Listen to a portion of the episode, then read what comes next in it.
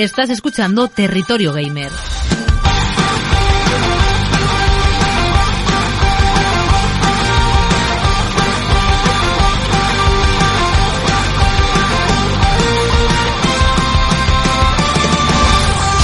¿Qué tal amigas, amigos? Bienvenidas, bienvenidos a Territorio Gamer. Ya sabéis, vuestro podcast de cultura friki de entretenimiento donde cada semana hablamos de videojuegos, hablamos de cómics y hablamos de fricadas y mucho más aquí con un servidor Raúl Wigues alias el Capitán Nómada. Antes de empezar, recordar las vías de escucha en directo en Twitch, twitch.tv barra Capitán Nómada, donde podéis seguirme de forma gratuita, podéis darle al follow, podéis suscribiros de forma gratuita con Amazon Prime y también podéis suscribiros por el módico precio de 3,99 euros. Con la suscripción tenéis la opción de usar emoticonos exclu exclusivos y de no tener anuncios en el stream. Otra vía de escucha es el formato podcast tradicional en iVoox, donde es importante también suscribirse de forma totalmente gratuita para tener en vuestra bandeja de entrada todas las semanas el episodio nuevo de Territorio Gamer. Y si quieres subir también más la apuesta en iVoox, puedes seguirme en otros podcasts como Film Diario, como Espacio Nómada o como Tecnolelo.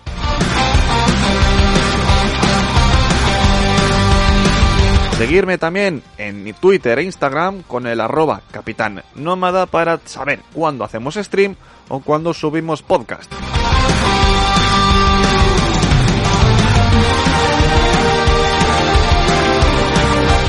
Dichas las vías de escucha, creo que va siendo hora de empezar un poquito con el programa de esta semana, con las noticias de videojuegos que nos traen de la mano de los grandes medios de comunicación españoles por decir algo, que son Vandal y 3D Juegos, entre otros, que son las vías donde normalmente solemos eh, buscar la información. Y empezamos con una efeméride bastante divertida, bastante bonita, bastante interesante, bastante retro. Tomb Raider cumple 25 años desde su debut. Lara Croft cumple 25 años la saga que se estrenó el 25 de octubre del 1996 y lanzó la fama a, a, su protagonista convertida en un icono durante los 90 y principios de los 2000. Recordemos que se hicieron películas, se hicieron cómics, se hicieron de todo cómics que por cierto, por cierto yo tengo.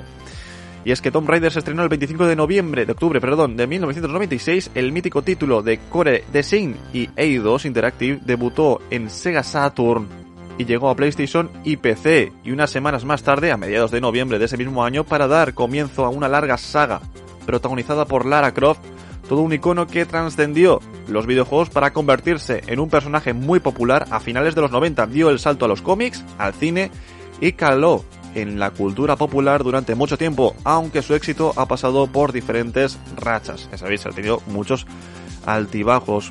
Uno de los primeras, una de las primeras heroínas de los videojuegos. Porque hasta entonces no había mucho de protagonismo femenino en los videojuegos. Recordemos que Mario era el protagonista de su propio videojuego, tenía que rescatar a la princesa. The Legend of Zelda, era, bueno, el Zelda era el título del videojuego, pero era la princesa la que había que rescatar también por parte de Link. Así que no había mucho protagonismo femenino hasta que llegó Lara Croft con sus Tomb Raider. Así que desde aquí, muchas felicidades el tema de que cumpla 25 años y yo tenga 29 para 30, complicado, complicado. Continuamos con las noticias de videojuegos. PlayStation 5 ya ha vendido 13,4 millones de unidades y Sony consigue un trimestre de récord. Sony logra un trimestre con grandes ingresos en PlayStation y otras divisiones. PlayStation 4 apenas crece hasta los 116,6 millones de unidades vendidas. Así, lo refleja Benji Sales en su Twitter con los resultados del segundo cuatrimestre de 2021, donde PlayStation 5 ha vendido 3,3 millones de unidades, repuntando así las 13,4 millones de unidades vendidas a lo largo de su vida, además de que eh, eh, ha vendido 76,4 unidades de software. Supongo que serán videojuegos de los cuales 7,6 son eh, millones de unidades de first party, de juegos exclusivos de PlayStation 5. El ratio de software digital vendido ha sido de un 62%. Más de la mitad de los videojuegos que se han vendido ha sido en formato digital. Además, PlayStation Plus consigue un total de 47,2 millones de suscriptores y tiene un total de 104 millones de usuarios activos al mes PlayStation. Así que desde aquí se celebran las buenas cifras que está repuntando eh, Sony con la PlayStation 5 y que eso repunte más eh, videoconsolas, por favor. Eh, poned más stock, si se puede. Si no se puede, pues no se puede. Pero si se puede, por favor, más stock. Además, algo que, eh, digamos, llama la atención, ¿no? Recordad que cuando salió la PlayStation 5 los exclusivos de PlayStation... Bueno, los exclusivos no, los juegos de PlayStation 5 salían por 80 eurazos. Y desde aquí dijimos, esto es demasiado, yo creo que un juego debería costar 60 euros. Efectivamente, los exclusivos de PlayStation 5 en formato físico estarán rebajados un 20% hasta el 31 de octubre y el 20% de 80 se queda en 64 euros, más cerca de los 60 euros evidentemente que de los 80. Por ejemplo, tenemos títulos como Demon Souls, como The Neo Collection, Returnal, Ratchet and Clank, una dimensión aparte, Ghost of Tsushima Director's Cut, Sackboy, una aventura lo grande, Spider-Man Miles Morales, Spider-Man Miles Morales Ultimate Edition, que es la que llevaba el juego de Spider-Man de PlayStation 4 incluido, y Destruction All Stars, que pasa de costar 20 euros a costar 16. El Spider-Man Morales también pasa de los 60 euros a los 48. Así que no está nada mal. A ver, esta es la, la, oportunidad de comprar el Miles Morales si todavía no lo tienes, aunque también puedes esperar como un servidor a el Black Friday, donde también tendremos ofertas. También hay ofertas en PlayStation Store con el Yakuza Like a Dragon por 42 euros, el Resident Evil 8 Village por 40 euros, el Biomutant por otros 39 euros, The Medium por 37,49 y así otros tantos títulos que están bastante rebajados. El Resident Evil 7, si no lo has jugado todavía, lo tienes en la Play Store por 10 euros, entre otros. Por ejemplo, también Resident Evil HD Remaster por 4,99, el Doom 3 por 4,99, entre otros. Así que si no tienes estos títulos, es el momento de hacerte con ellos. Más noticias. PlayStation y su evento del State of Play celebrado ayer. Eh, ayer, miércoles 27 de octubre. Recordad que estamos grabando jueves 28 de octubre. Ayer tuvimos el State of Play de 20 minutos, más o menos, de, de Sony, donde nos revelaron, y esto es opinión personal, valiente mierda nos reveló valiente mierda. Pero entre la mierda había algo que rescatar, como por ejemplo el Little Devil Inside, que ya se sabía que iba a salir en el State of Play, que muestra un simpático tráiler, gameplay y llegará a PlayStation 4 y PlayStation 5 en 2022.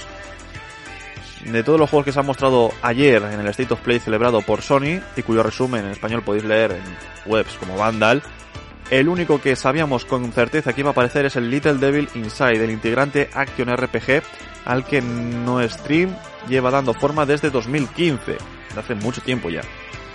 Ya lo hemos visto anteriormente en otros eventos de la compañía y pensábamos que en el de esta noche no se desvelaría por fin la fecha de lanzamiento, pero finalmente nos hemos, nos hemos tenido que conformar con un simpático trailer gameplay que al menos ha marcado una nueva ventana para su estreno que llegará en 2022 a PlayStation 4 y PlayStation 5, aunque también está confirmada su versión a PC y probablemente en breve veamos una aclaración de que también sale el año que viene en ordenadores. Sin más, eh, se vieron buenos gráficos, muchos mejores que en otros juegos que se presentaron ayer y poco más. Más que se vio ayer, rescatable es el The King of Fighter 15 que anuncia su beta abierta para el 19 de noviembre en PlayStation y los jugadores podrán probar el nuevo juego de lucha de NSNK The King of Fighter 15 el próximo mes de noviembre. Además da la bienvenida al nuevo personaje Dolores, gameplay que vimos ayer, que es el personaje que veis en pantalla si estáis en stream. El juego que saldrá el 20... No, perdón, esto es la beta se prepara para debutar el 17 de febrero en 2022, que es la fecha de salida en PlayStation 5, Xbox Series X, Series S, en PlayStation 4 y PC en España y en todo el mundo. Pero la beta estará disponible desde el 20 de noviembre a las 4 de la mañana, hora española peninsular, hasta el 22 de noviembre a las 4 de la tarde, hora de España peninsular. Esta fase de prueba se anunció con motivo del reciente State of Play de ayer. Sin más, un juego de peleas. El resto de juegos, nada descartable, solo que nos llegará el próximo mes, eh, o no sé cuándo, en PlayStation Plus. Una valiente mierda sin terminar. Valiente mierda sin terminar, pero bueno. Juegos filtrados para PlayStation Plus de noviembre. El Kingdoms of Amalur, Re Reconing, el Knockout City y más. ¿Qué juegos vendrán? Pues estos son los rumores filtrados que estarán disponibles a partir del 22 de noviembre del próximo mes. Son los siguientes: The Walking Dead Saints and Signes, que es un juego de PlayStation de realidad virtual. El Kingdoms of Amalur Re-Reconing, que es para PlayStation 4 y compatible con PlayStation 5. El First Class Trouble, que es para PlayStation 5 y PlayStation 4. Y el Knockout City, que es para PlayStation 4 compatible con PlayStation 5 y dos juegos más de PlayStation VR que la página no ha revelado y que podría anunciarse en el State of Play, que ya os avanzo de que no.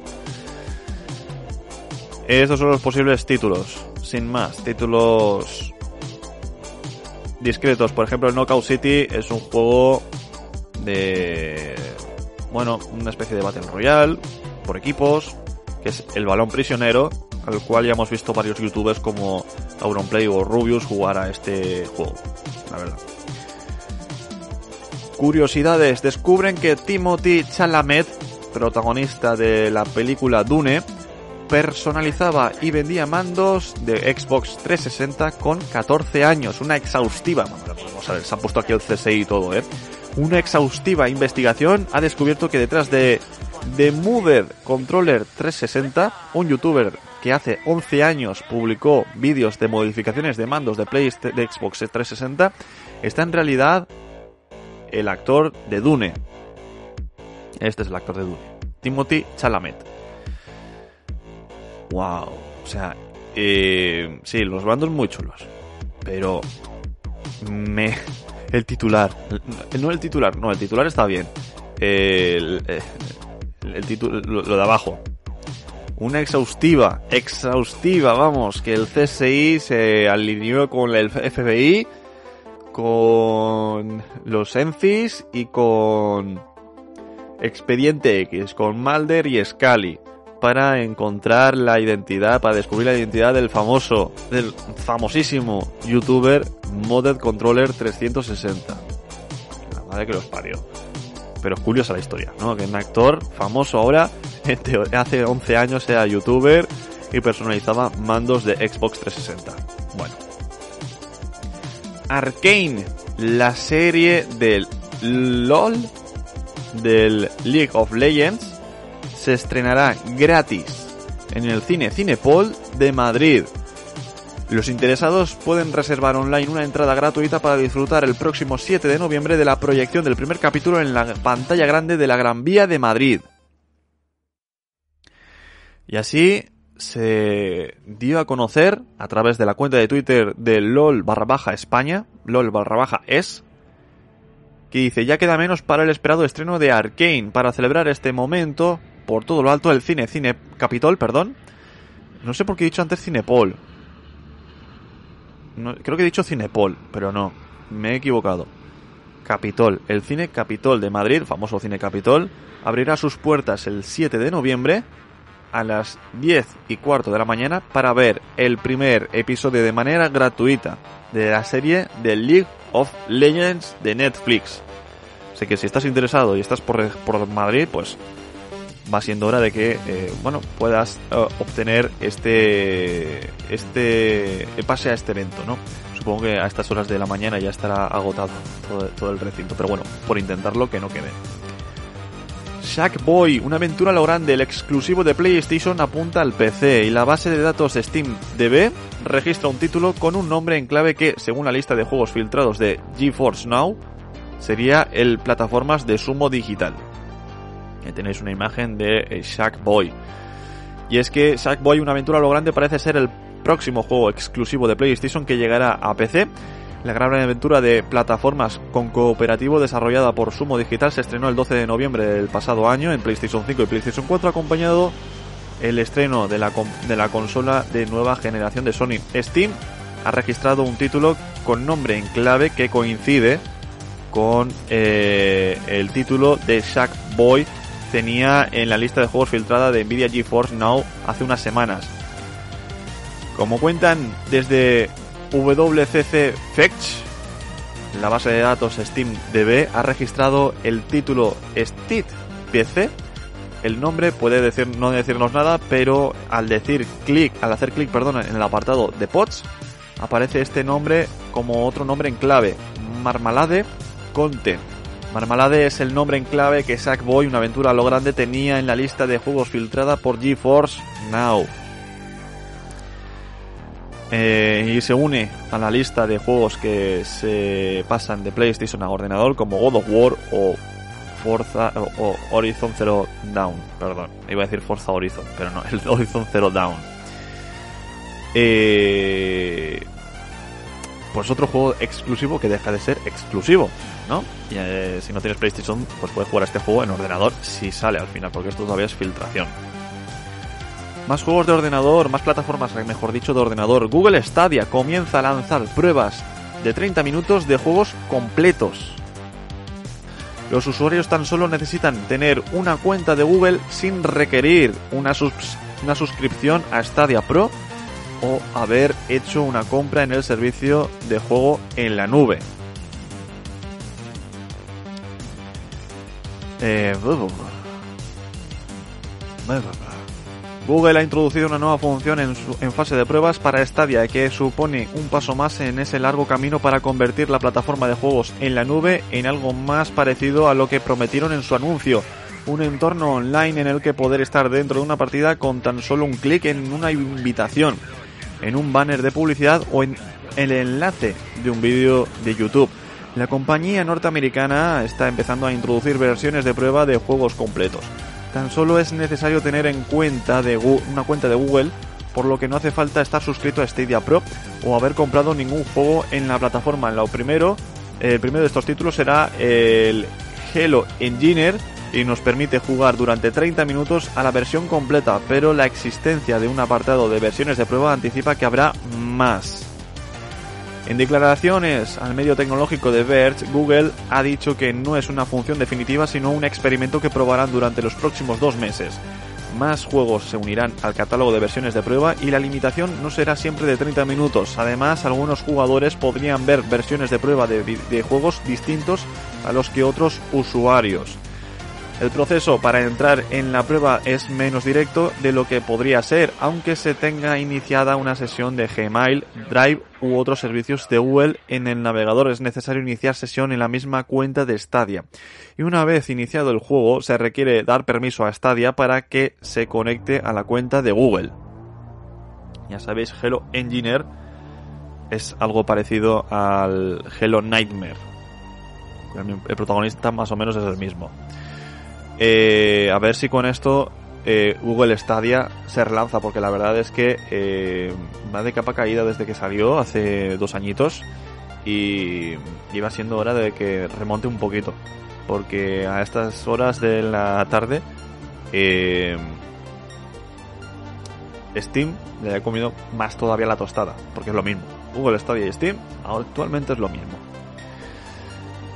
Las ventas de Xbox Series X y Series S aumentan un 16% los ingresos de juegos de Microsoft. La compañía de Satya Nadella, Nadella reporta un incremento del 16% de los ingresos de la división de videojuegos en el primer trimestre del año fiscal respecto al mismo periodo del año anterior. faltaría menos, ¿sabes? Sacan Xbox Series X y Series S en noviembre y esperan que en el primer trimestre del 2021 no saquen más que en el mismo trimestre del año anterior. Vamos a ver, vamos a ver. Hay que tener en cuenta que en el periodo comparable del año anterior, de julio a septiembre, aún no se había puesto a la venta la nueva consola.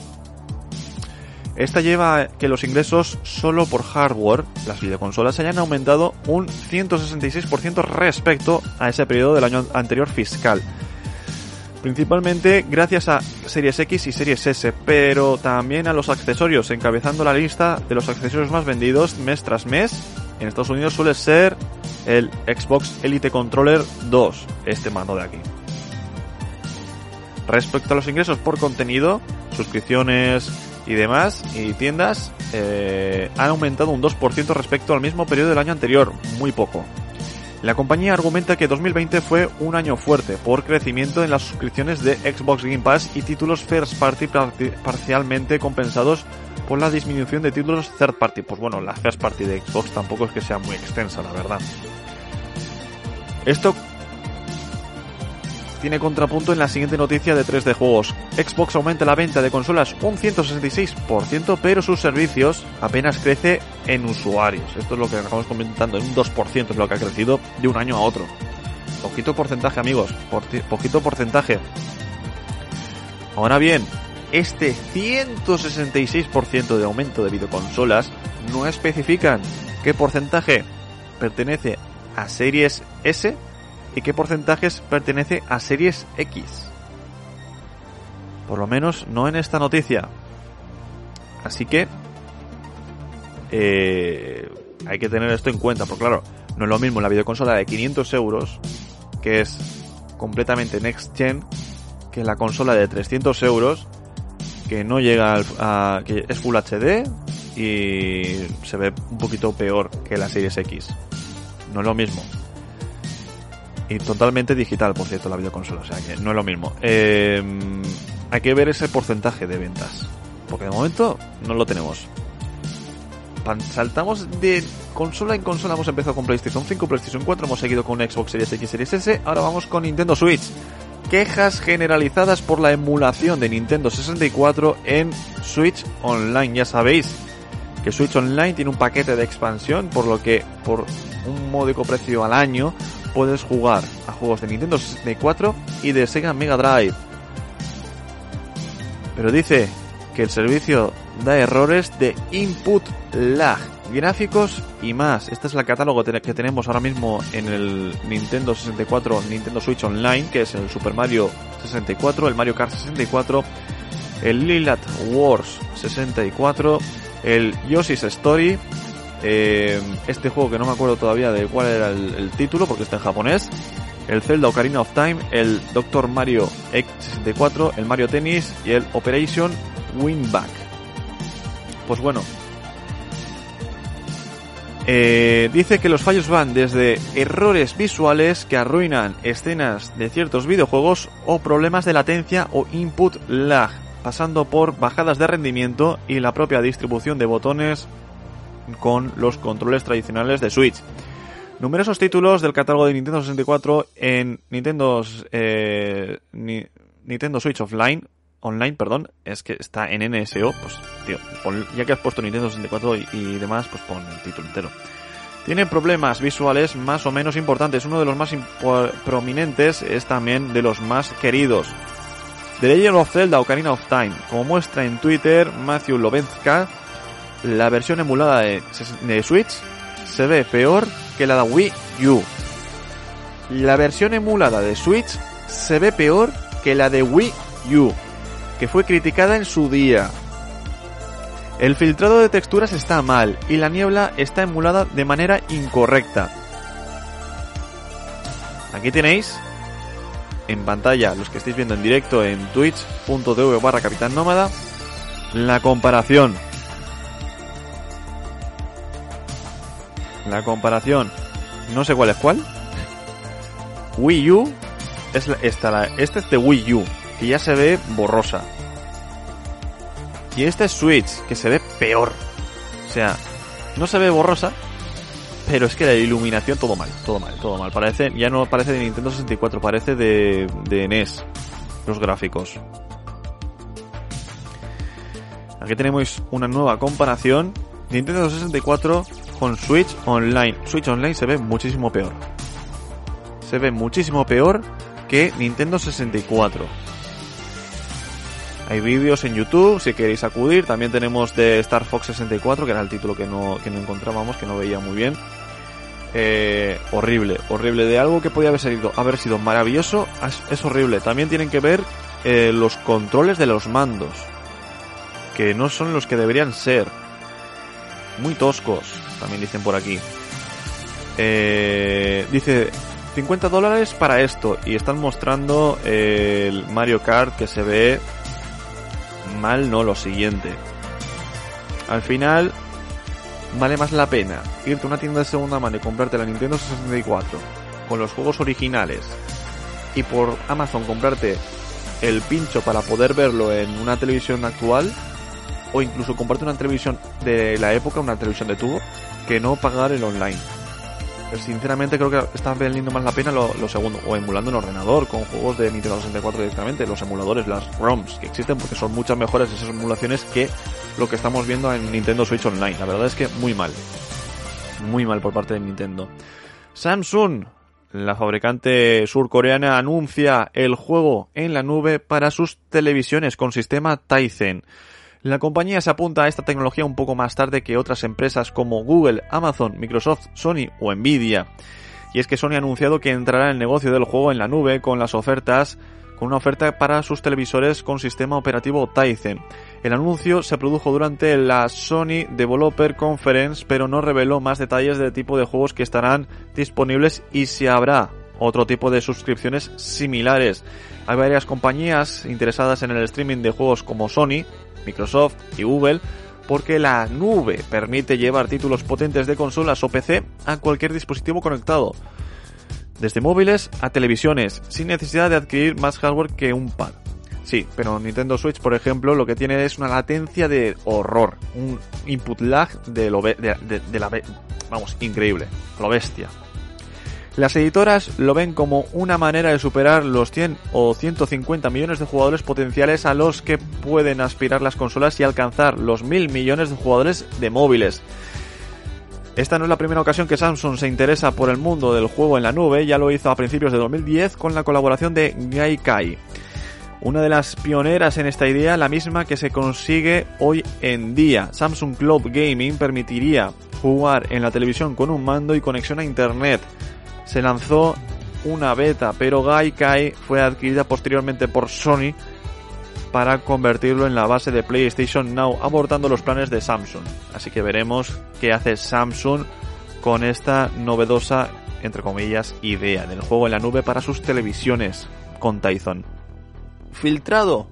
Multiversus, el Smash Bros. de Warner con Gandalf, Batman o Harley Quinn como protagonistas.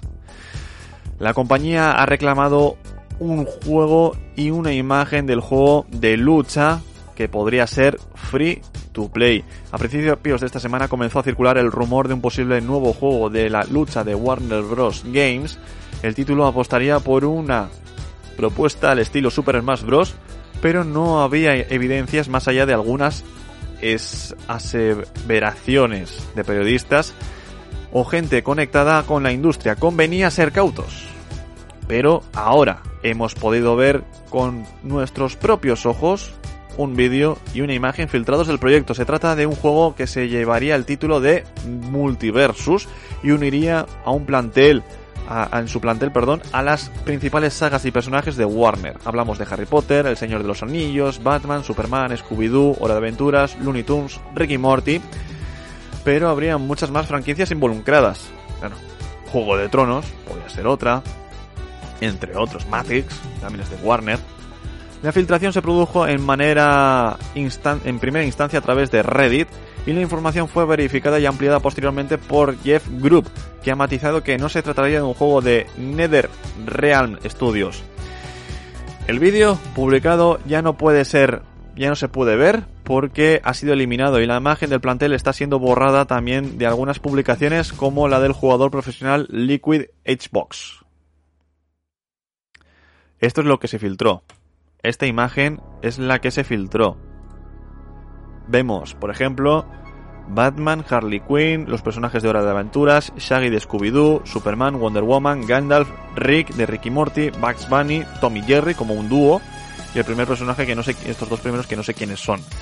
Evidentemente este juego pues puede crear hype, puede crear hype. También es verdad que creo que va por niveles porque abajo a la izquierda de cada eh, eh, icono sale un número y en este caso es un 1. Así que a saber, podemos ver como en esta imagen cómo Shaggy le puede pegar un puñetazo a el Joker de George eh, Romero. Seguimos. Las noticias de la semana. El videojuego de Demon Slayer supera el millón de copias vendidas en su primera semana. Buenos datos para el juego de lucha que demuestran la popularidad de la licencia de Demon Slayer de Kimetsu no Yaiba con su primera adaptación a videojuegos. Próximamente recibirá actualizaciones gratuitas. Y así que a través de este tweet de Kimetsu eh, Hinokami, que es la cuenta de Twitter del videojuego, pues en japonés, que no vamos a producir, lo celebran. Una fantástica imagen de la portada del videojuego. La verdad es que es bastante bonito, ¿eh? El videojuego. Está muy bien hecho, muy bien hecho. Noticias polémicas.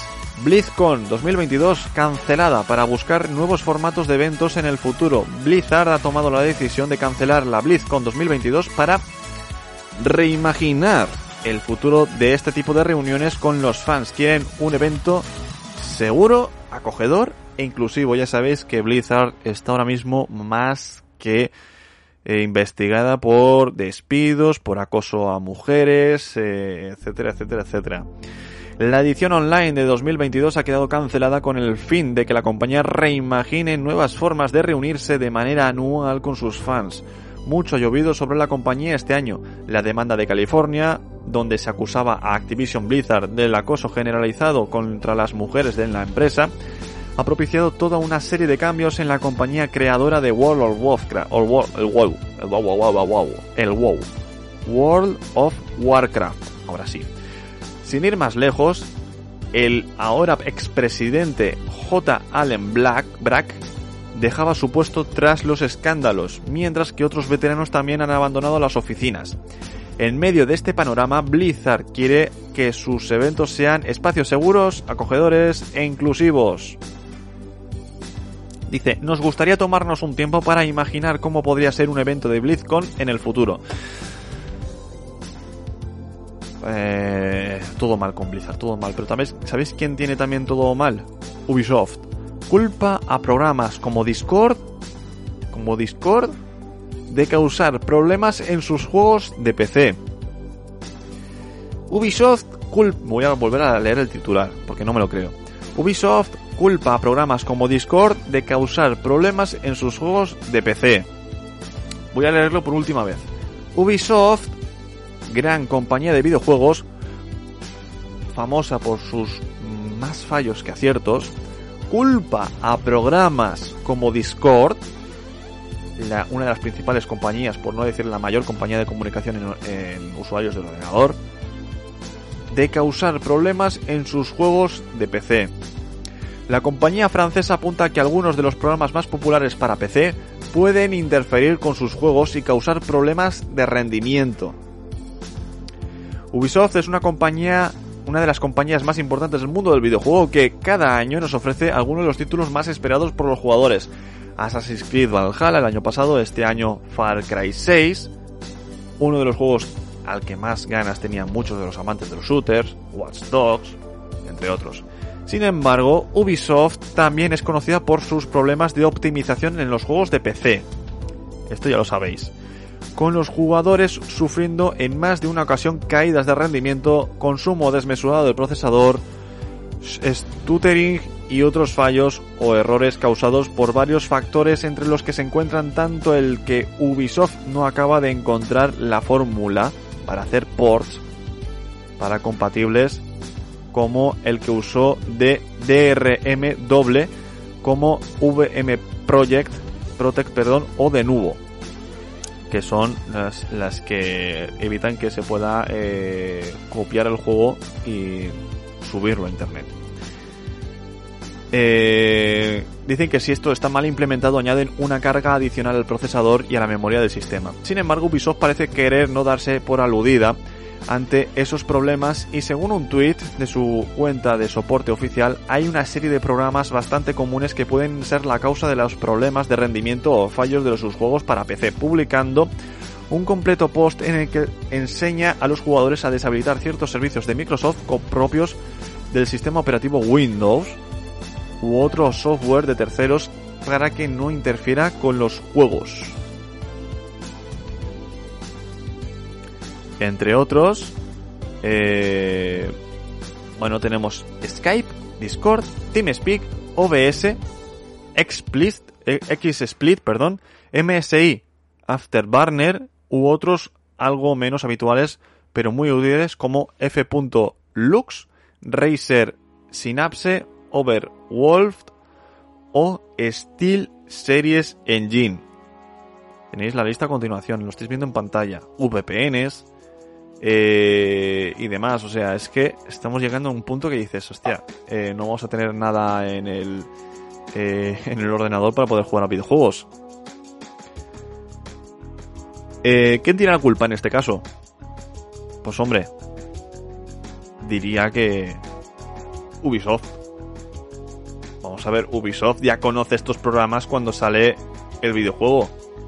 Estos programas no son nuevos. ¿Cuántos años tiene Skype? ¿Cuántos años tienen los programas de peer-to-pay eh, como BitTorrent o uTorrent? ¿Cuántos años tiene eh, los OBS o XSplit? Que son los programas para hacer stream. Las VPNs, ¿cuántos años tienen? Discord. Eh, no es problema del ordenador o de los usuarios o de estos programas que cuando subas un videojuego al ordenador estos programas te causen problemas. Tal vez lo que tengas que hacer es que tu juego no se pueda interferir por programas externos a este videojuego. Digo yo, si la optimización para videojuegos no la sabes hacer bien, no es el problema de los usuarios ni de los ordenadores, es del programa del desarrollador que, claro, aquí dicen que son ports. Claro, harán los juegos para PlayStation y Xbox y luego harán ports para el ordenador, cuando debería ser un poquito al revés. Y nos aclaran, y nos aclaran. Pero bueno. Última noticia de la semana, amigos. Esta semana vamos a tener un programa cortito pero intenso, ¿eh? Roblox alcanza la estratosférica cifra de 3.000 millones de cuentas registradas. La plataforma de creación de juegos Roblox acaba de alcanzar el hito de 3.000 millones de cuentas registradas. En comparación, Steam solo tenía 1.000 millones con fecha de 2019. Eh, todo debido sobre todo a un gran último empujón que ha sido el juego del calamar y los youtubers y streamers que han hecho el juego del calamar en Roblox. Ahora mismo tiene competencia porque eh, Core Games está haciendo algo parecido a Roblox, pero un poquito más optimizado porque Roblox la verdad es que es un poco trusky, un poco tosco, pero aún así tiene muchos millones de jugadores. Así que eh, hay que tener en cuenta todo este tipo de, eh, noticias de este juego. Si queréis, pues ahí tenéis Roblox hay muchos más juegos como Core Games, pero bueno, 3.000 millones de cuentas registradas no son pocas. La mayoría no estarán activas, pero son muchas, muchas cuentas y esto también es motivo de celebración por parte de, eh, de Roblox. Y hasta aquí, amigos, llega Territorio Gamer.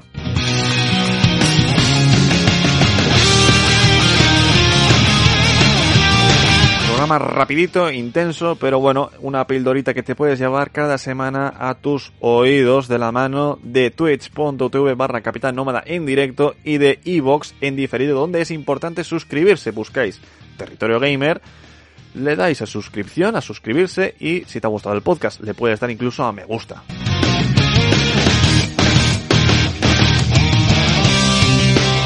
Y también podéis seguirnos en redes sociales en arroba Capitán Nómada, donde podéis saber en Twitter, por ejemplo, cuándo hacemos directo, cómo, por qué, esta tarde, por cierto, a las 3 de la tarde, nuevo directo.